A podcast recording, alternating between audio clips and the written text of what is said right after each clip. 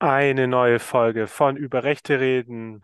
Und wie wir letztes Mal angekündigt haben, ähm, sprechen wir jetzt auch über die Landtagswahlen in Hessen, die am 8. Oktober stattfinden. Und deswegen we- schalte ich meinen Korrespondenten aus äh, Hessen dazu.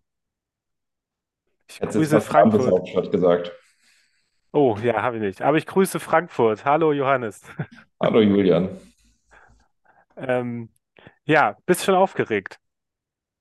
Ja, irgendwie, ähm, ich, ich mag ja, ich mag ja Wahlen ganz gerne. Ne? So, das ist ähm, vielleicht so ein bisschen wie wenn man äh, zurzeit Männernationalmannschaft guckt äh, im Fußball. Das, das ist so ein bisschen Katastrophentourismus immer bei Wahlen, finde ich so. Irgendwie, ich, ich, ich mag die Stimmung ganz gerne. Ich sitze auch immer um 18 Uhr da und habe den Fernseher an und schaue. Also nein, ich streams natürlich, aber äh, ich, ich schaue ich schau immer live äh, die Berichterstattung von jeder blöden Landtagswahl so. Ähm, auch wenn es eigentlich manchmal gar nicht so wahnsinnig interessant oder relevant ist, aber ja, irgendwie, keine Ahnung. Ich mag das ganz gerne, wenn die Balken dann hoch und runter gehen. Irgendwie schönes Gefühl, schönes, schönes Feeling. Ja, das, das stimmt. Und wenn man selber vor Ort ist oder du mal, deine Stimme wird wahrscheinlich den Ausschlag geben am Ende, wie es ausgehen wird. wahrscheinlich. Genau, aber ähm, ja, also 8. Oktober findet sowohl die Landtagswahl in Bayern als auch in Hessen statt. Äh, und zu Bayern, die Folge könnt ihr schon hören, aber jetzt sprechen wir so ein bisschen, was in was es in, um was es in Hessen geht. Ja. Und für den Anfang, Johannes, hast du angekündigt, du hast etwas vorbereitet. Ja, ich habe mal was vorbereitet. Das äh, passiert ja äh, nicht alle Tage. Ähm, äh, tatsächlich jetzt auch nichts ganz Spektakuläres. Ich habe aber einfach mal so ein bisschen den, also ich habe den Valomat gemacht. Ich war über mein Ergebnis, das sage ich jetzt gleich mal dazu, ähm, überrascht. Ich hätte nicht damit gerechnet, dass es so ausfällt, wie es ausgefallen ist. Können wir vielleicht später noch drüber reden. weil ich möchte noch nichts vorwegnehmen, weil ich habe dann einfach gedacht, okay, ich, ich, ich hau dir mal ein paar Thesen und Antworten darauf um die Ohren und du kannst dann einschätzen, von welcher Partei das kommt. Okay, Ich sage jetzt gleich dazu, ich sage jetzt gleich dazu, es äh, sind teilweise schon recht verschiedene Parteien auch dabei. Ne? Es ist jetzt irgendwie nicht nur, nicht nur die AfD, Okay. dass du denkst, dass alles, was ich sage, die AfD ist. Genau. Äh, Valomat-Konzept ist ja wahrscheinlich allen bekannt, müssen wir, glaube ich, nicht äh, wirklich erklären. Ähm, falls ihr noch gar nicht wisst, was ihr wählen wollt, macht's mal. So richtig informativ ist es immer nicht, aber ähm, ich finde es ganz spannend zu sehen, was die Parteien so zu den einzelnen Thesen, die da aufgestellt werden, so schreiben. Das ist unter Umständen durchaus mal aufschlussreich. Gut, dann starten wir vielleicht direkt, oder? Äh, Sehr gerne. wieder, es gibt ja immer wieder Diskussionen um ähm, die Absenkung des Wahlalters auf 16. wie du vielleicht schon mal gehört hast. Und äh, diese Frage wurde auch im Wahlomat gestellt. Das ist ja auch was, was in Hessen tatsächlich diskutiert worden ist. Und ich habe jetzt hier eine Antwort auf diese Frage für dich. Also sollen Jugendliche ab 16 in Zukunft auch bei Landtagswahlen wählen dürfen? So, da schreibt eine Partei, wir greifen den missbräuchlichen Umgang des Staates mit Kindern und Jugendlichen scharf an. Allein unser Gaming-Angebot spottet jeder Beschreibung und ist ein täglicher Hohn auf unsere gesellschaftlichen angeblichen Werte. Freie Geschlechtswahl ab, ab 14, Wahlrecht ab 16. Die missbrauchte Jugend soll willfähriges Instrument feindlicher, korrupter Kräfte werden, die unserem Land schon viel zu lange unbehelligt schaden und dies weiterhin verschärft vorhaben, wenn wir sie nicht jetzt stoppen. Ich bin so am, also, äh, erst dachte ich, also, bin, ich bin verwirrt. Es ist äh, krass und eigentlich könnte das nur, weil du bist ja ein lustiger Mensch, vom Gefühl her kann es eigentlich nur die Partei sein. Die Partei Ja, Ist es nee. nicht? Nee, die Ist Partei ist ist, es ist, nicht. Also ist die eine, meinen das, die meinen das ernst, die das geschrieben haben. ah, okay, weil ich dachte so, das kann nicht ernst gemeint sein. Ja, dann denke ich mal AfD, oder? Nee, so hart ist die AfD nicht drauf. What? Die, die Okay. AfD äußert sich tatsächlich äh, relativ gemäßigt. Es geht um die neue Mitte. Kennst du? Ah, die neue Mitte. Nee, das Ja, war, äh, ja, die hieß nicht demokratische Mitte davor. Wir hatten, glaub, äh, weiß gar nicht, wann wir mal, haben wir nicht in der Bayern-Folge sogar kurz drüber gesprochen? ich glaube schon, ich glaube schon, da haben wir die auch erwähnt. Also die neue Mitte äh, hier in Hessen, ähm, also das, äh, tritt, tritt sie auf jeden Fall an, ist äh, gegründet von Christoph Hörstel. Ähm, der hat viele Jahre bei der ARD gearbeitet, unter anderem in Afghanistan, als die Taliban das erste Mal die Macht übernommen hatten und so. Da war, da war der lange am Start noch. Und der ist dann aber seit einer Weile nicht mehr bei der ARD gewesen, weil er, sagen wir mal, mehr und mehr in so gewisse verschwörungstheoretische Erzählungen abgedriftet ist.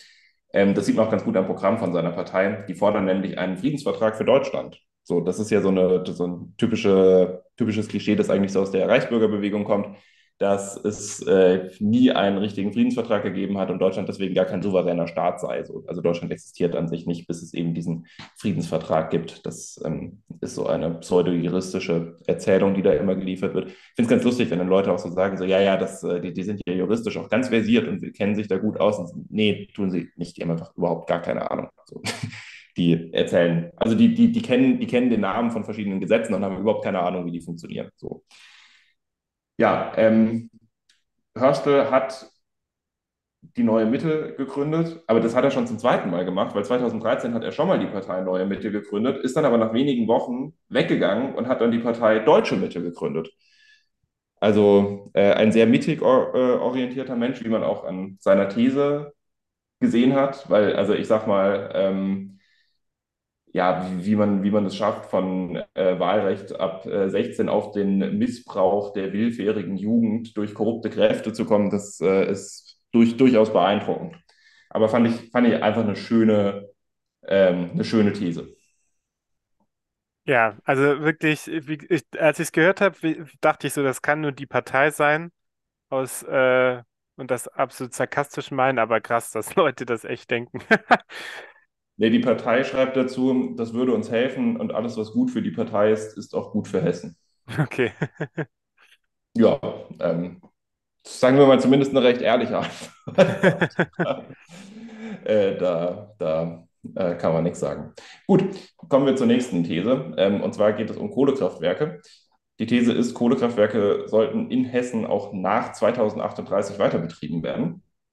Und hier hat eine Partei geschrieben, eine gesicherte Energieversorgung ist für uns vorrangig gegenüber CO2-Einsparzielen. Weniger umweltbelastend wäre allemal Erdgas, zumal das preisgünstig aus Russland. Also es ist jetzt original zitiert. Ich habe auch den Eindruck, dass irgendwie noch ein Wort fehlt. Aber naja, wer könnte das gewesen sein? Ja, ich überlege, ich überlege. Also Erst dachte ich ja, es kann viel sein, aber mit diesem Beton auf Russland, dann kommt eigentlich nur die AfD in Frage, vielleicht noch so Basis, aber ich denke mal, ich gehe mal mit der AfD. Fast, weil die Basis war es tatsächlich. Ah, Ja, die Basis auch, ähm, äh, ja, sagen wir mal, ganz interessant, was ich, was ich bei denen spannend finde, ist, ich habe das jetzt weggelassen, weil es sonst zu offensichtlich gewesen wäre, die ähm, schreiben immer dazu, mit welchen Verhältnissen äh, sie sich dafür ausgesprochen haben, das so oder so zu beantworten. Also scheinbar machen die dann irgendwie eine Versammlung, wo sie besprechen, wie sie den, äh, wie sie den Valomat beantworten wollen, was auch dazu führt, dass die Antworten meistens, ähm, sagen wir mal, vielleicht ein bisschen zu prägnant formuliert sind, weil man auch gar nicht so genau weiß, was sie einem sagen wollen. Ja, stimmt, das ist mir auch schon aufgefallen. Weißt du? Aber ich meine, das ist so eine Partei, für die wahrscheinlich der Wahlomat das Highlight ihrer ähm, äh, Wahlkampagne ist. Ja, Ähm, vermutlich, vermutlich. Ich glaube, für die größeren Parteien ist der Wahlomat eher was, was nervt. ja. Ja. Ja, nee, die, die, die AfD, ähm, die fordert natürlich auch, dass die Kohlekraft weiterlaufen darf. Ähm, weil der Kohleausstieg ist äh, abzulehnen, weil er klimapolitisch sinnlos und volkswirtschaftlich katastrophal ist, schreiben sie. Naja. Ähm, allgemein muss ich aber sagen, die AfD in ihren Äußerungen, das ist relativ kontrolliert. Also das mit dem sich selber ein bürgerliches Image geben, schaffen die im Wahlomat gar nicht mal so schlecht, muss ich sagen. Also das ist ähm, nicht mehr ganz so heftig wie früher teilweise. Was interessant ist, weil die Partei sich ja eher immer extremer aufstellt, aber dazu kommen wir später vielleicht auch noch kurz. So, ähm, machen wir weiter. Verfassungsschutz, Bundesverfassungsschutzamт in Hessen ist ja so ein bisschen in der Kritik. Ne? Und es wurde immer wieder die These aufgestellt, ja, man sollte eigentlich das Landesamt für Verfassungsschutz in Hessen einfach auflösen. Einfach mal abschaffen. Dazu hat jetzt eine Partei geschrieben, das Landesamt für Verfassungsschutz könnte in unserer Gesellschaft eine wichtige Funktion haben. Um diese Funktion erfüllen zu können, müsste es unabhängig arbeiten können. Versuche der Beeinflussung des Landesamts für Verfassungsschutz im parteipolitischen Interesse müssen deshalb entschieden unterbunden werden. Das Landesamt für Verfassungsschutz muss seine originären Aufgaben, seinen originären Aufgaben nachgehen und darf nicht missbraucht werden, um die Meinungsfreiheit zu unterdrücken oder einzuschränken. Würdest du jetzt sagen, dass es dafür oder dagegen oder neutral ist? Die Ich Antwort? bin total verwirrt. Ich bin, äh, das ist bestimmt so eine Neutralantwort. Ja, das ist eine neutrale Antwort, richtig. So, und jetzt, welche Partei suchen wir? Die Grünen. Das ist von der AfD. Ah, ups. Nein, das ist tatsächlich von der AfD. Ähm, wenn man sich dann genauer anschaut, ergibt es auch durchaus Sinn. Ich verstehe aber deine Verwirrung, deswegen habe ich die These auch mal reingenommen, um zu zeigen, die AfD macht das teilweise gar nicht so blöd, weil ich meine, was die AfD damit meint, ist, naja, wenn wir das, äh, wenn wir den Verfassungsschutz kontrollieren und äh, besetzen, dann ist das schon okay, was die machen. Ansonsten ist es halt doof. So, das, Ja. ähm, das würde ich sagen, das, was die AfD uns eigentlich mitteilen möchte, gerne. Ja, dann, ähm, das ist ja auch so ein, so ein, so ein, so ein klassisches Thema, äh, Bürgergeld kürzen für äh, Leute, die Jobangebote abgelehnt haben. Da will ich jetzt nur von dir wissen, was glaubst du, wer von den großen Parteien so dafür ist? Ich würde jetzt mal große Parteien sagen, die, die wahrscheinlich in den Landtag kommen in Hessen. Ich würde die Linke da tatsächlich rausrechnen, weil die kaum eine rechnerische Chance haben, reinzukommen. Also CDU, Grüne, SPD, AfD und FDP. Also wer für die Kürzung Wer ist, ist, wer ist dafür, wer ist neutral, wer ist dagegen? Kurze Frage, äh, ka- kann das Land Hessen Bürgergeld kürzen? Ähm, nee, ich glaube nicht. Okay. Ähm, also der, für die Kürzung Aber vielleicht, vielleicht täusche ich mich auch. Ich kenne mich nicht gut genug mit den, ähm, mit den Systematiken aus, muss ich jetzt ganz ehrlich zugeben. Ich glaube aber nicht. okay, also ich denke mal kürzen, die CDU ist dafür, Ja, FDP, ja, AfD. ja. Haben wir noch jemanden? Und Grüne sind noch offen. Nein, das werden sie nicht tun. Doch, beide. Beide. Ja, SPD und Grüne sind auch dafür. Was? Für Bürgergeldkürzung. Ja, also wenn Leute Jobangebote ablehnen. Die Grünen und die SPD schreiben dazu, ja, aber nur, wenn auch der Job wirklich passt und so, ähm, wiederholt und so, ne? Aber ja. Ähm, fand ich auch interessant, weil war ja eigentlich immer mal so ein Bullet Point, wo das ein bisschen anders aussah, aber irgendwie ähm, hier keine Unterscheidbarkeit mehr bei den großen Parteien. Die Linke ist natürlich dagegen, ne? So, also das, ähm, ja, kann man, kann man vielleicht an der Stelle dann auch nochmal dazu sagen. Ja, dann äh, gab es die Frage, ob vorrangig mehr Geld in die Schiene investiert werden soll, also wenn es um Infrastrukturprojekte geht und eher Bahn als Straße ausgebaut werden soll. Hier schreibt eine Partei, wir lehnen eine verordnete Besserstellung von anderen Mobilitätsformen zulasten des motorisierten Individualverkehrs ab. Die Sicherstellung der individuellen Mobilität aller Bürger mit einem zukunftsfähigen Verkehrskonzept, das die Ausgewogenheit persönlicher, wirtschaftlicher und ökologischer Interessen in den Vordergrund stellt, ist unser Kernanliegen. Die freie Wahl des Verkehrsmittels ist für uns ein fundamentales Bürgerrecht. FDP. AfD. Ah, okay. Aber ja, hätte auch ganz gut von der FDP kommen können. Also sehe ich, ver, ver, ver, verstehe ich tatsächlich die Verwirrung. Ähm, ist aber auch wieder so was, was zeigt, ne, so, also würde mich interessieren, wer das für die AfD ausgefüllt hat. Das ist gar nicht so blöd gemacht. Nee. Aber wir Also hatten, wir hatten es doch mal, wann war das? Äh, als wir vor, ist das schon über zwei Jahre her, als in Rheinland-Pfalz und Baden-Württemberg doch die Wahlen stattfanden. ja, Da war doch deine These, dass ein Wahlprogramm war von Leuten geschrieben, die was in der Birne haben und eins nicht. Aber ja, Ich weiß nicht mehr was. Ich glaube, Rheinland-Pfalz war, ich glaube, Rheinland-Pfalz war das Wahlprogramm, wo man gemerkt hat, da wissen die Leute, was sie mit Wörtern, also mit Worten sozusagen kaschieren können, also intellektuell klingen. Und Baden-Württemberg war alles sehr plump. ja, ich weiß nicht mehr, welches welches war, aber du hast recht. So, ja, das ist, das ist ganz unterschiedlich gewesen in, von Landesverband zu Landesverband. Genau. Also da kannst du sagen, in Hessen gibt es auch Leute, die wissen, wie man äh, sich ausdrückt. Ja, ich bin, ich bin auch mal gespannt, weil ich, ich glaube, ich werde mir das jetzt mal genauer angucken, dann bei den nächsten Landtagswahlen, vor allem in, in Ostdeutschland, wie äh, dort die Wahlomaten von der AfD ausgefüllt werden. Da bin ich, da bin ich recht gespannt drauf, nachdem ich mir das jetzt hier angeguckt habe. So, wir machen heiter weiter. Was glaubst du, welche Parteien so für die äh, Beibehaltung der 5%-Hürde sind? Alle. Außer, die, die nicht reinkommen. Völlig richtig. Ja, CDU, Grüne, SPD, AfD und FDP dafür, alle anderen dagegen. Ja, Oder äh, neutral. Es gibt hier die Partei für schulmedizinische Verjüngungsforschung, die ist natürlich immer neutral. ja. Also es geht um schulmedizinische Verjüngungsforschung, dann sind sie nicht neutral. Das finden sie gut. Gibt es eine Frage dazu? Nee, gibt keine Frage dazu, das war die Frage. Also Also, es, gibt, gefragt, ob in Hessen die 5%-Hürde äh, beibehalten oder abgeschafft werden soll. ja, So, ähm, dann, ich mache noch zwei Sachen. Die letzte Generation macht ja ab und zu Sitzblockaden, ne? ja, Hast, hast du vielleicht mal mitbekommen? Und da wird jetzt ja immer wieder gefragt, äh, wie das strafrechtlich verfolgt werden soll. Und die These, die aufgestellt wird, also Valomat schreibt, Sitzblockaden auf Straßen sollen weiterhin strafrechtlich verfolgt werden können. Und hier schreibt jetzt ähm, eine Partei, die Sitzblockaden der selbsternannten letzten Generation erfüllen regelmäßig geltende Straftatbestände und müssen wie jeder andere Verstoß gegen unsere Rechtsordnung geahndet werden. Zudem schaden sie den wichtigen Anliegen des Klimaschutzes.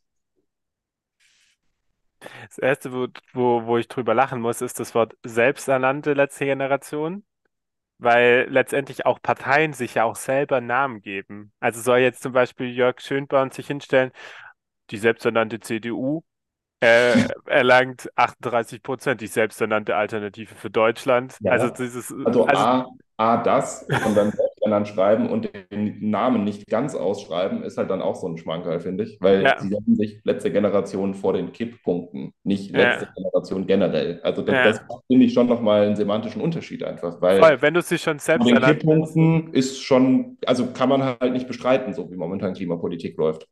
Ja, das, da hast du recht. Äh, ja, das würde ich sagen, CDU. Völlig richtig. Woran hast du es erkannt? Weil ich finde, man erkennt das am letzten Satz. Sie schaden ja wichtigen Anliegen des Klimaschutzes, dann kann es nicht mehr AfD sein. genau, weil die AfD so denkt, ja, gibt ja, ist ja irrelevant. Genau, die CDU ist so, ja, ihr seid ja schuld am Klimaschutz, dass es nicht funktioniert. Ja.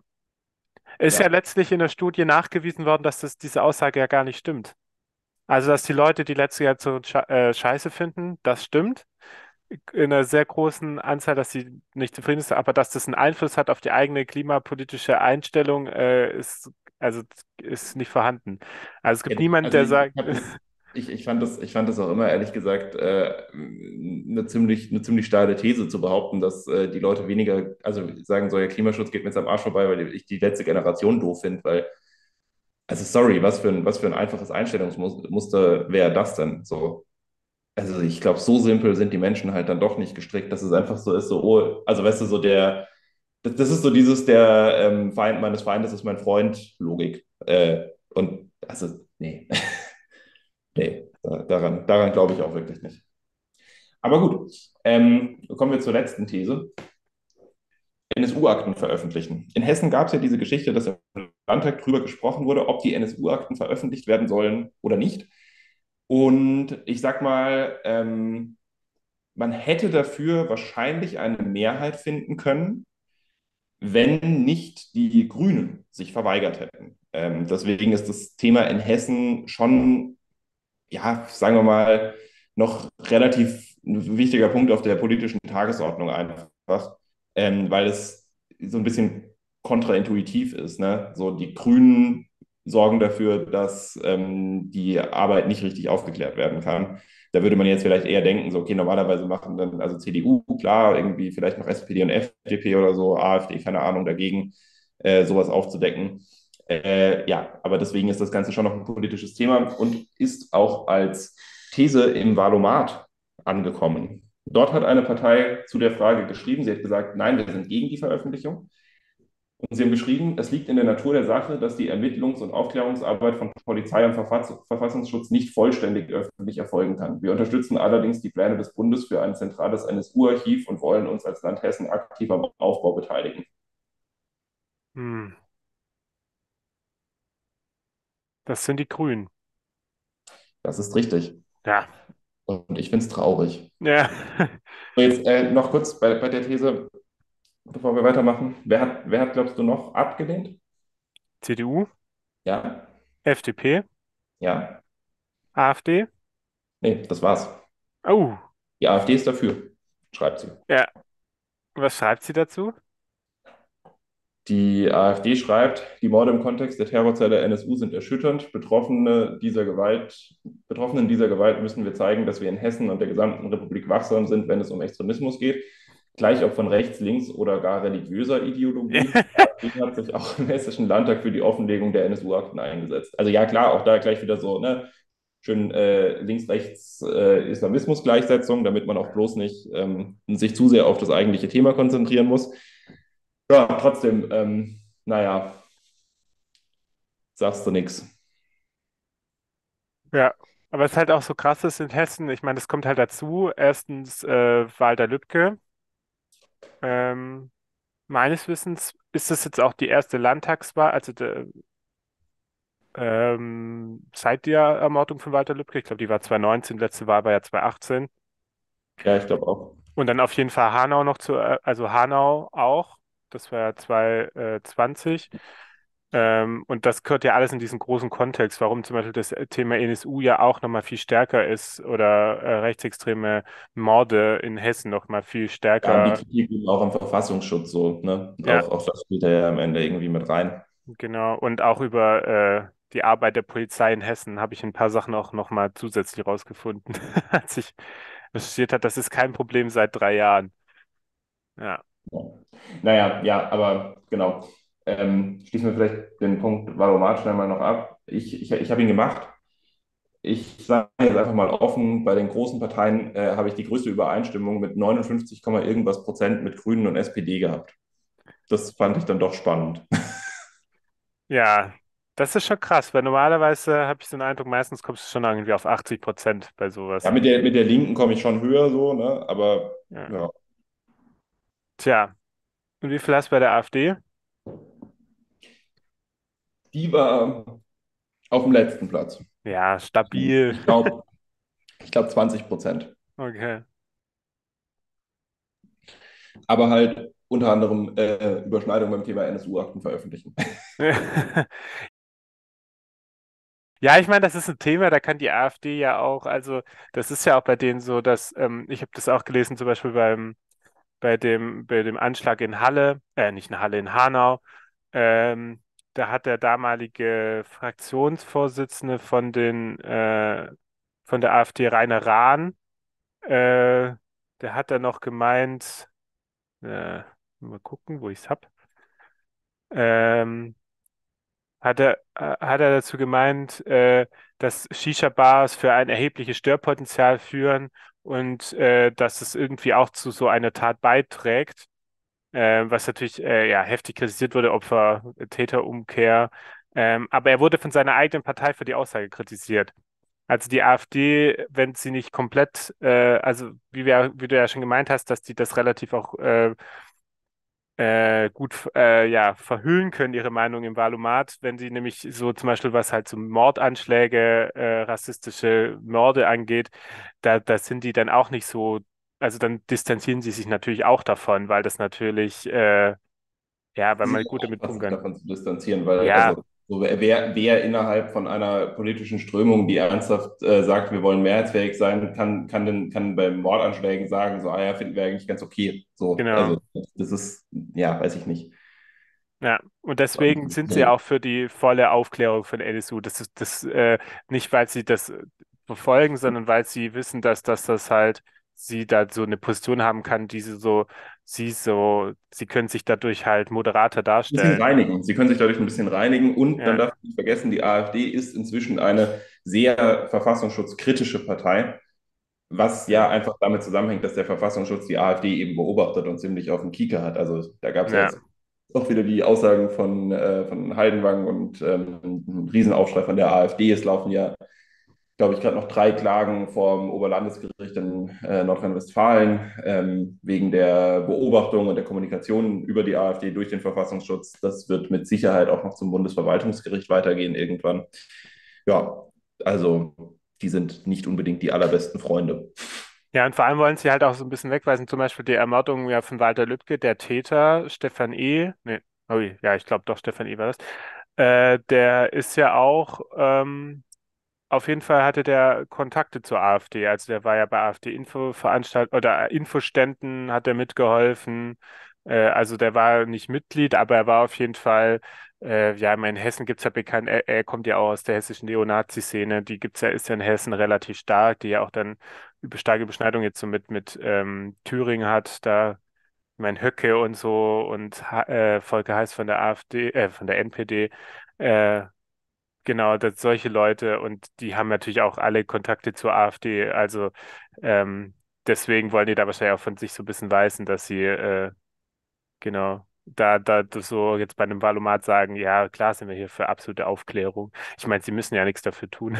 Ja, das ist, Also, das ist, das ist der nächste Punkt, weil in äh, Hessen, ähm, anders als jetzt vielleicht irgendwie in einem äh, Bundesland in Ostdeutschland, hat die AfD ja auch wirklich keinen Führungsanspruch in dem Sinne. Ne? So die, die AfD ist hier nicht so stark, dass sie irgendwie sagen würde, okay, äh, es ist ernsthaft wahrscheinlich, dass man an uns nicht so richtig vorbeikommt und es kann sein, dass wir es einfach schaffen, jetzt ähm, in die Regierung reinzukommen.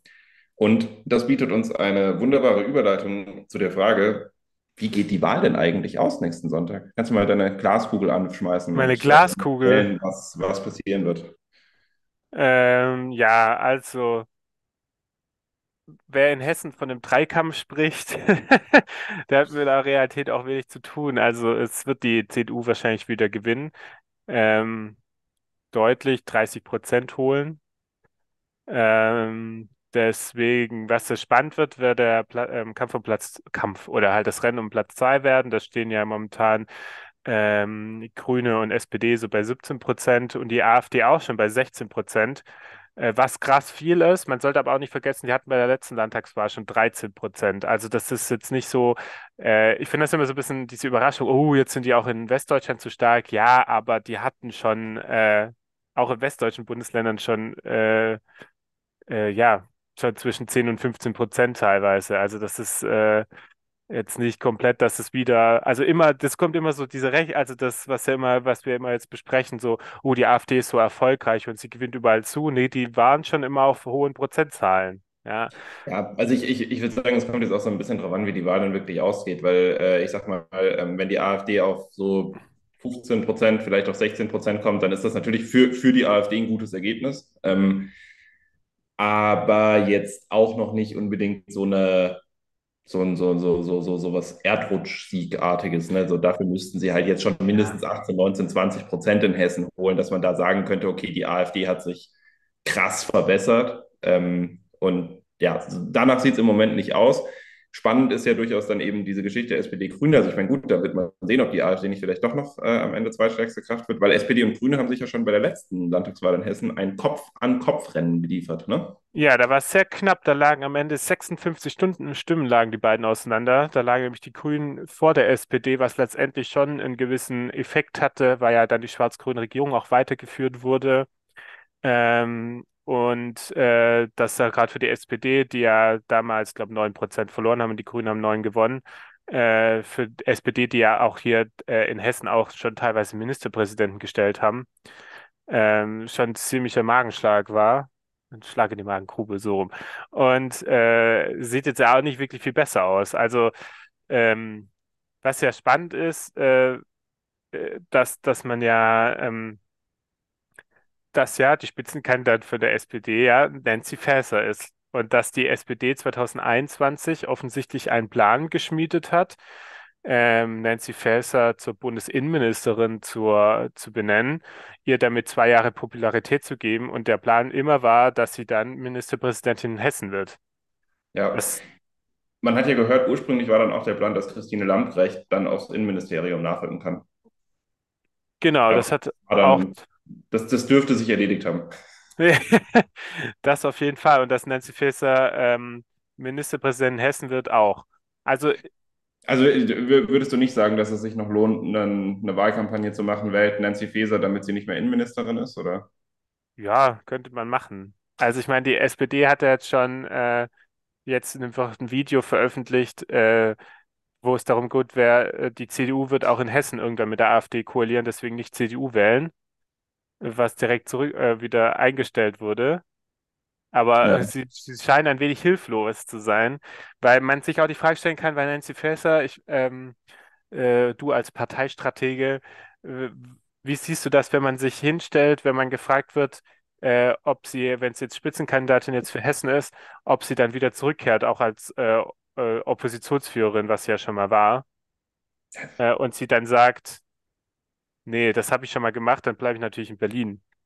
Ja, Katastrophe. Also auch diese, diese Versicherung, die ja von vornherein mitgegeben wird, ach ja, da trittst du dann für uns an und wenn du verlierst, kommst du halt einfach zurück nach Berlin, macht ja nichts. Das ist, das ist alles zusammen eine Katastrophe, weil man da so das Gefühl hat, es ist so ein, also ne, so einerseits entwertet es ihren Job als Innenministerin total, weil man das Gefühl hat, sie macht den Job als Innenministerin, um sich in Stellung zu bringen für die Ministerpräsidentenwahl. Und wenn es dann doch nicht klappt, geht sie halt doch wieder zurück nach Berlin. Das ist dann schon in Ordnung. Und wenn es klappt, dann wird sie Ministerpräsidentin, klar, so, das, das, das wäre natürlich das Wunschszenario. Aber vor allem entwertet es natürlich auch so total die Landespolitik. Ne? So, eigentlich bin ich zu wichtig für Landespolitik, außer ich darf Chef machen. Also, das ist so ein bisschen wie wenn ich mich bei einem Unternehmen ähm, bewerb äh, und sage so, also ich fange halt nur in der Chefetage an. Ne? So, drunter mache ich nichts. Und vielleicht selber auch einfach super unqualifiziert bin noch dazu. ähm, ja, da, da muss ich mich nicht wundern, wenn das dann alles nicht so richtig funktioniert und auch von Wählerinnen und Wählern nicht honoriert wird. Weil ganz ehrlich, was gibt es denn für Le Leuten in Hessen für ein Gefühl, wenn sie sagen so, okay, ich habe eine Spitzenkandidatin, die eigentlich sowieso Bundespolitikerin ist und die sich für Hessen so wenig interessiert, dass sie nicht mal hier sich dazu herablässt, in Anführungszeichen, nach Hessen zu kommen und Oppositionspolitik zu machen.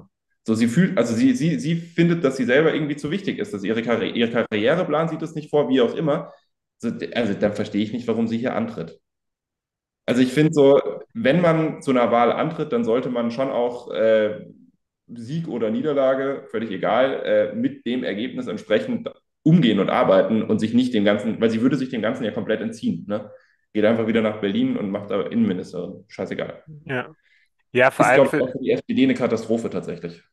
Vor allem äh, habe ich auch so ein bisschen Eindruck, wenn das jetzt noch schlechter läuft, wie in Umfragen vorgesehen. Also es gibt auch Umfragen, wo sie bei 15 Prozent liegen. Wenn ihr jetzt am Ende so bei 13, 14 Prozent rauskommt, muss man sich auch die Frage stellen, ob das nicht sozusagen ein krasses Misstrauensvotum ihr gegenüber ist. Also man hätte sagen können, okay, äh, sie hatte einfach keinen Effekt auf die Wahl. Also so, man kommt da raus, Das, wo man das wird letzte die Mal war. Das wird die Erzählung sein nach der Wahl.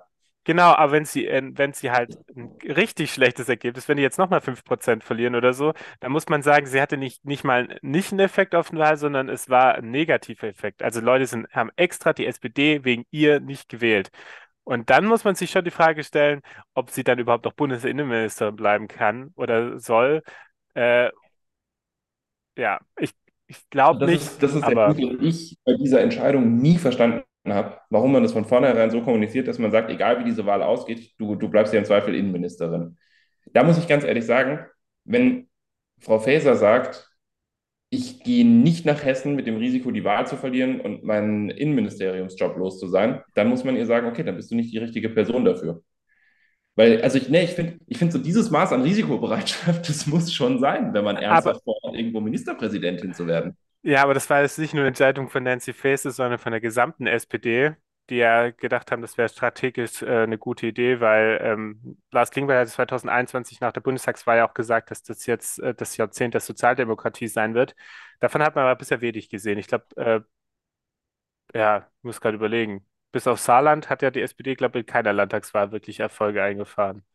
Nee, ich muss jetzt auch aber dazu sagen, ist ja auch ganz, äh, ganz üblich, dass das so abläuft. Ähm, also wir haben jetzt so Halbzeit in der, in der Regierung und da ist es ja meistens so, dass die Regierung in den Umfragen am Boden liegt. Das ist irgendwie ganz, ganz, ganz normaler Vorgang im Prinzip.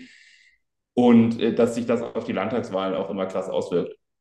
Also keine Ahnung, von daher so ganz ungewöhnlich sind die Ereignisse einfach nicht. Ich glaube, man hatte halt gehofft, dass man mit Nancy Faeser dann eine Kandidatin ins Rennen schickt, die ja durch ihr Innenministerium schon eine große Reputation hat und dementsprechend gute Chancen hat, hier die Wahl zu gewinnen. Ähm, turns out, äh, das ist nicht der Fall. Was auch wenig verwundert, also äh, um jetzt nicht ewig jetzt über Nancy Faeser zu sprechen, wir müssen nämlich noch über jemand anderes sprechen. Aber bei Nancy Faeser muss ich sagen, die ist äh, so PR-technisch, macht die, glaube gefühlt alles falsch, was man falsch machen kann. Oder, oder es ist so, ich finde das so interessant, weil sie schafft es einfach, alle Seiten zu vergraulen. Also für die, für, für rechte Menschen ist sie viel zu links, weil sie hat, hat doch mal beim bei der Zeitschrift vom VVN BDA, also im Ver, äh, Verbund für, äh, Verfolgter des Naziregimes und Bund der Antifaschistin geschrieben. Das wurde ihr von der CDU vorgeworfen. Dann war sie ja doch mit dieser One Love-Binde in Katar im Stadion, als die deutsche Fußballnationalmannschaft gespielt hat. Ähm, und äh, auf der, das auf der einen Seite, ja, als, als krasse, äh, starke Verfechterin gegen rechtsextreme Gewalt, auf der anderen Seite dann so ultra äh, harte Innenministerin auch sein wollen. Also der, bei den äh, Silvesterkrawallen in Berlin, da hat sie doch gemeint, direkt hier, wir brauchen härtere Strafen, äh, Ja, Migration muss genau, genau. Und das ist, das ist, das ist halt so eine typische, also ich sage jetzt mal ganz fies, äh, Innenpolitikerin ähm, Falle, in die sie da auch reingetappt ist, so dass man dann direkt, bevor irgendwie klar ist, um was es eigentlich geht, schon mal direkt sagt, ja, hier, das sind die bösen Migranten und die müssen wir jetzt viel härter bestrafen und so geht es nicht und Integration ist gescheitert quasi, weil das ja, jetzt nicht im Wortlaut, aber so, so in die Richtung gingen ja ihre Aussagen damals. Und ähm, ja, das verzeihen einem linke Leute halt nicht, wenn man so eine Aussage trifft, zumal einfach auch nicht informiert ist über das Thema, sondern das einfach mal raushaut. Genau, und äh, das Problem bei ihr ist einfach, sie hat sich in so eine richtige, äh, also sie hat mit ihren Aussagen, äh, verprellt sie alle politische Lager. Das ist einfach das Problem bei ihr. So, Ja, gut. Nancy Faeser wird ähm, nicht Ministerpräsidentin in Hessen, wenn nicht irgendwie noch ein äh, mittelgroßes Wunder geschieht ähm, hier. Äh, Dann reden wir doch noch über den äh, Ministerpräsidenten, der jetzt da ist und wohl auch in Zukunft Ministerpräsident bleiben wird. In welcher Koalition wird man dann halt sehen. ja, auf jeden Fall, weil das ist nämlich spannend. Ähm, wir sprechen über den Mann, über den die äh, äh, Süddeutsche Zeitung am 25. September noch geschrieben hat, Höhenflug für einen Gemäßigten. Wir sprechen nämlich über niemand anderes als Boris Rhein. Und viele werden denken, hä, wer ist das denn, Boris Rhein? Nämlich, der ist noch gar nicht so lange im Amt, nämlich seit ähm, 31. Mai 2022, also seit dem letzten Jahr, äh, ist er hessischer Ministerpräsident und äh, nämlich der Nachfolger von äh, Volker Bouffier, äh, der das ja ewig gemacht hat. Oder ewig.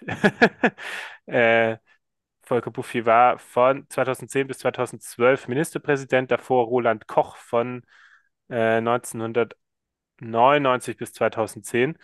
Und äh, Boris Rhein, ähm, ja, äh, hat so, was, was denkst du so über Boris Rhein? Ja, ehrlich gesagt, das ist so ein bisschen die Sache. Man denkt gar nicht so wahnsinnig viel über ihn, weil er auch öffentlich recht wenig stattfindet. Ich habe gerade eben auch drüber nachgedacht, weil wir es von Nancy Faeser eben hatten und dieser Geschichte mit der One Love Binde, weil ich da irgendwann mal gelesen hatte, dass das so ein strategischer Move vor allem gewesen war, um Bekanntheit zu erlangen, ne? dass so, so, so alle, alle reden über einen. Und man sollte ja irgendwie meinen, dass jetzt so in der medialen Berichterstattung äh, die beiden irgendwie auch mal ähm, eine größere Rolle spielen, weil Hessen jetzt auch nicht ein ganz unerhebliches Bundesland eigentlich ist. Aber ich finde, gerade im Vergleich zur Berichterstattung über Bayern, ähm, kommt das alles relativ kurz. Man kriegt wenig von den beiden mit und denkt dann auch gar nicht so viel über die beiden. Und was so lustig finde ich, ist bei Boris Rhein, dass so der, so, also dieses gemäßigte Bild, was irgendwie die ganze Zeit von ihm äh, äh, äh, erzählt wird, also wie gerade äh, die SZ darüber geschrieben hat, und auch dieses allgemein, ähm, dass ja sozusagen Friedrich Merz als der polemische Parteivorsitzende und dann diese jungen, in Anführungszeichen, also in, in, bei der CDU gilt es ja noch als junges Pol äh, Politikhoffnung, wenn du äh, ähm, ja Mitte 50 bist. Also Boris Rhein ist ja auch schon über 50. Aber dass die sozusagen diese gemäßigten Wüst, Günther, Rhein, die sozusagen äh, sich dann immer distanzieren von ihrem, von ihrem Bundesvorsitzenden, die das aber ganz anders machen. Die haben Regierungserfahrung. Sie sind Landesväter, genau. Aber was ich bei Boris Rhein so spannend fand, weil ich da mal so ein bisschen gelesen habe, erstmal so sein Wikipedia-Artikel, das ist immer ein ganz guter Anfangspunkt. Aber da gibt es schon einige, sagen wir mal so, äh, interessante Geschichten, die so das Bild des Gemäßigten so ein bisschen ähm, widersprechen.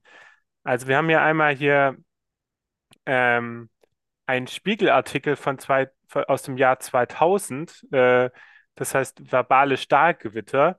Da geht es, äh, da, da lese ich mal kurz, kurz vor. Äh, prinzipiell geht es darum, dass im Hessischen Landtag die St äh, Stimmung sehr aggressiv ist. Der als Tarek Al-Wazir, 29 Jahre alt, also der heutige äh, stellvertretende Ministerpräsident von den Grünen, 1995 in den Hessischen Landtag gewählt wurde, hatte er das Gefühl, die Durchschnittsparlamentarier zu provozieren. Er war grün, jung, Student, eloquent im Besitz von zwei Pässen. Der gebürtige Offenbacher hat jemenitische Vorfahren. Und zum Beispiel Al-Wazir wurde damals äh, von einem CDU-Politiker Clemens Reif äh, bei einer Rede aufgefordert, dass er wieder zurück nach Sanaa gehen soll. Damals war so die Stimmung. Und in diesem Artikel habe ich dann zum Beispiel gelesen, da wurden mehrere Sachen aufgelistet, äh, ähm, die da so passiert sind in Hessen. 1996 attackierte Boris Rhein, Junge Union Frankfurt, seinen jüdischen Parteikollegen Michel Friedmann, nachdem der rechte Flügel der hessischen CDU kritisiert hatte. Rhein forderte Friedmann darauf indirekt zum Verlassen der Stadt Frankfurt auf. Eine von den damaligen rot-grünen Parlamentsmehrheit verabschiedete Erklärung, die Rheins skandalöse Entgleisung zurückwies, wurde von der CDU-Fraktion boykottiert. Und da habe ich dann in diesen Zusammensachen, was ist denn damals 1996 passiert, äh, habe ich ein Buch gefunden in der Bibliothek von Alice Brauner-Orten aus dem Jahr 2001, 2001, äh, wo es, das heißt die neue Rechte in Deutschland. Und da geht es auch um Boris Rhein hier.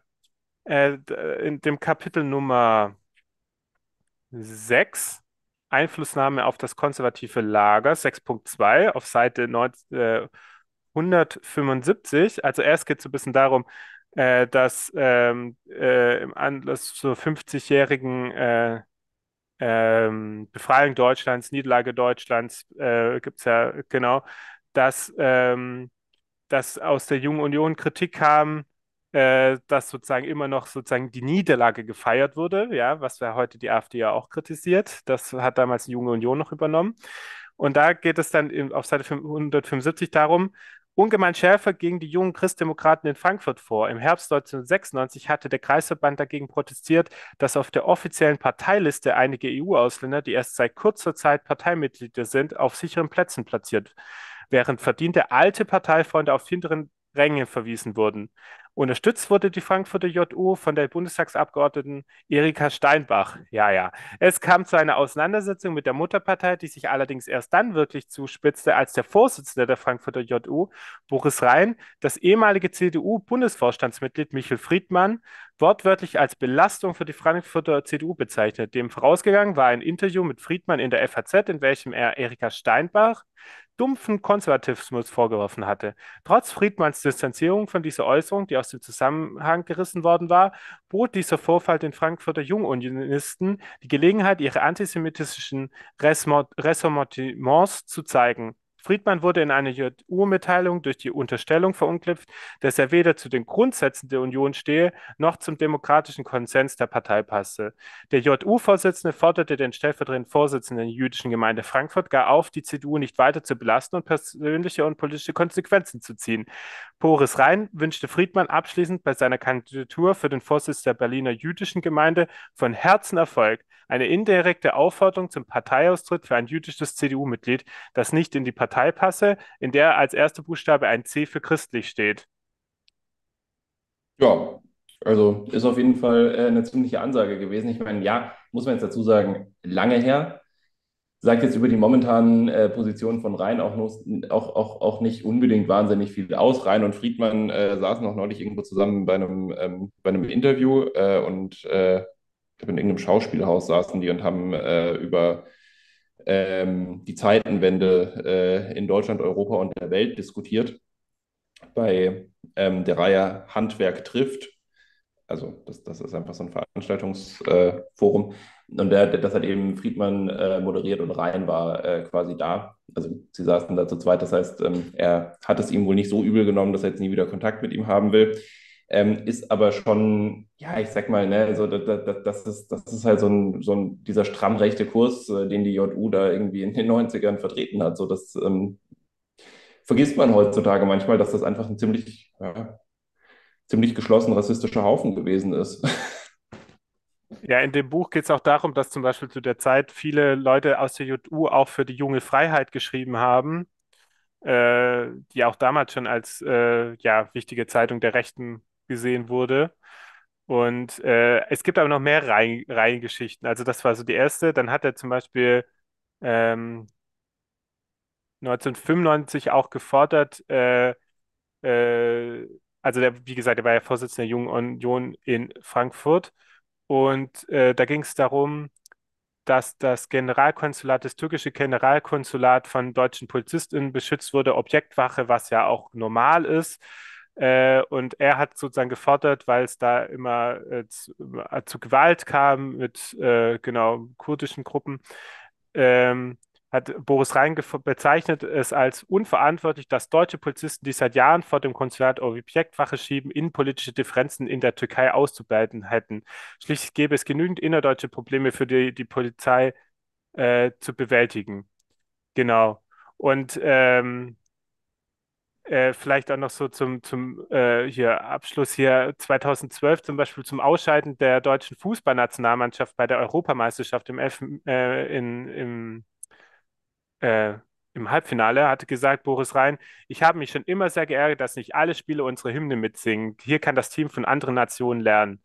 Und 2019 noch, ja, das ist noch nicht mehr so lange her, 2019 ähm, äh, gab es den ein Vorfall, dass in das alternative Kulturzentrum Klapperfeld in Frankfurt, äh, das wollte er besuchen, ja, weil das auch von Steuermitteln finanziert wird, aber nicht einfach so, sondern er wollte das um 22.40 Uhr mit einer Gruppe teils offenbar äh, betrunkenen Begleitern, äh, äh, wollte er ins Gebäude Einlass haben und er hat sich dann wohl vor Ort äh, echauffiert, dass er nicht rein durfte, obwohl äh, ihm darauf hingewiesen wurde, dass es Öffnungszeiten gibt. Ähm, also das ist erst vier Jahre her, dass er mit besoffenen Leuten äh, ja, in ein, ein alternatives Zentrum nachts eindringen wollte. Wild. Aber genau. ja, äh, ja, ja, das weiß nicht, du, du willst damit vielleicht sagen, ähm, wenn, wenn man Nancy Faeser nicht mag, dann sollte man vielleicht nicht unbedingt, um sie zu verhindern, als Ministerpräsident in Hessen Boris Rhein wählen, oder? Ja, wählen kann jeder, was er will, aber ich finde es nur so spannend, weil er, ich will eigentlich damit sagen, man muss aufpassen, solche Leute immer als gemäßigt äh, oder das immer anzunehmen, dass sie gemäßigt sind. Letztendlich sind das krasse Opportunisten, die in so einem System viel, äh, funktionieren. Reinhard wollte schon Bürgermeister in Frankfurt werden, der hat dann verloren äh, gegen äh, Peter Feldmann, ja. Der mhm. war Innenminister, also der hat auch seine Karriere. Aber jetzt ist er halt Ministerpräsident geworden. Jetzt gibt er sich als der gemäßigte Landesvater. Aber eigentlich war, hat er schon immer äh, totalitäre Ansichten, ja, teilweise rechtsextreme Ansichten in den 90ern, wo, wo, wo jetzt nicht sagen kann, er denkt immer noch so. Aber ich finde schon auch jetzt zum Beispiel im Zusammenhang mit der Aiwanger-Affäre, was er war im Gegensatz zu Aiwanger ja sogar schon politisch aktiv. Also das war ja im politischen Kontext stattgefunden, wo man ihn vielleicht auch mal damit konfrontieren könnte und sagen, ja, was war denn damals los? So. Das stimmt, das finde ich nämlich auch ganz interessant, dass das in der Öffentlichkeit dann überhaupt gar nicht stattfindet, diese, diese Geschichten. Gerade, ich meine, Friedmann ist ja eigentlich auch eine relativ äh, prominente Figur, so, dass, dass man da nicht mal irgendwie nochmal nachfragt, wenn eine Person, ja, ist lange her und so, aber trotzdem, wenn eine Person damals so stunk gemacht hat, so, okay, wie siehst du das heute? Würdest du das nochmal genauso machen? Oder keine Ahnung, war das vielleicht irgendwie ein bisschen ungeschickt? Weil ne, wäre wär so gesehen auch eine Gelegenheit, mal zu sehen, wie er sich heute dazu verhält und wie er, wie er vielleicht auch heute sich selber reflektiert bei dem Thema. Weil auch davon hatten wir es im Zusammenhang mit Aiwanger. Bei solchen Dingen, die lange her sind, geht es ja auch ganz viel einfach um die Frage, wie die Leute ähm, das inzwischen wahrnehmen, ähm, sich selber reflektiert haben und damit dann heutzutage umgehen. Genau, und das finde ich bleibt eigentlich aus und eigentlich müssen das, also ich denke mal, die großen Medien in Hessen müssen die Geschichten eigentlich kennen oder Leute müssen dann noch arbeiten, die das kennen. Und das finde ich ein bisschen merkwürdig, dass man eben Leuten sozusagen die Möglichkeit gibt, sich so als gemäßigt darzustellen, ohne das mal zu kritisch zu hinterfragen. Ja, ja, ohne, genau. mal, um mal die Frage zu stellen. Naja, genau. gut. Dafür, dafür gibt es bei uns. Ja, genau, deswegen haben wir mal darüber gesprochen. Also lest da euch gerne rein. Äh, ich verlinke mal die Artikel dazu. Das Buch schreibe ich auch mal in die Show Notes das war es jetzt mal mit der Wahl in Hessen. Über die AfD haben wir ja gar nicht viel gesprochen. Ähm, aber wir haben schon vor fast zwei Jahren eine Folge über den Landesvorsitzenden der AfD Hessen, der auch auf Listplatz 2 steht, Andreas Lichert, gemacht, der ja enge Kontakte zum Institut für Staatspolitik hat. Hört die Folge rein, da geht es ausführlich über ihn. Ähm, die ist nämlich rechtsextrem, die AfD in Hessen, wie eigentlich alle Landesverbände der AfD. Und äh, genau, dann sind wir mal gespannt, wie die Wahl ausgeht, Johannes. Genau, eine, eine, eine, eine Kleinigkeit, äh, die da noch interessant werden könnte, wie immer, ist das Ergebnis der FDP. Die FDP steht nämlich an der Scheide, so immer zwischen 5, 6, 7 Prozent. Das heißt, das könnte auch drunter gehen, wenn es für die FDP ganz blöd läuft. Und äh, das würde sicherlich zum nächsten großen Knall in der Ampel führen, falls die FDP jetzt sogar rausfliegt. Ähm, ich meine, das letzte Mal haben sie, glaube ich, sieben, nee, 6, 6, äh, Komma, nee, 7,5. 7,5 haben sie das letzte Mal geholt. Ja. Da sind 5% natürlich kein tolles Ergebnis, aber ich sag mal, wenn sie jetzt mit 6 über die Ziellinie gehen, dann ist das wahrscheinlich jetzt kein, kein Erdbeben wert. Wenn sie aber unter die 5%-Hürde rutschen, dann knallt es in Berlin. Wenn dann zeitgleich in Ba- Bayern auch noch rausfliegen. Also das, wenn sie aus zwei Landtagen jetzt rausfliegen, Ja, auf jeden danach, Fall. aber in Bayern sieht es ja noch stärker danach aus, ne? Genau. Aber wobei stehen auch auf 5% in beiden eigentlich. Ja. Aber es Gut, könnte knapp also werden. wird, wird spannend für die FDP. Genau. Gut, ja, ihr hört uns wieder, da werden wir die Landtagswahlen einordnen und bis dahin macht es gut. Tschüss. Tschüss.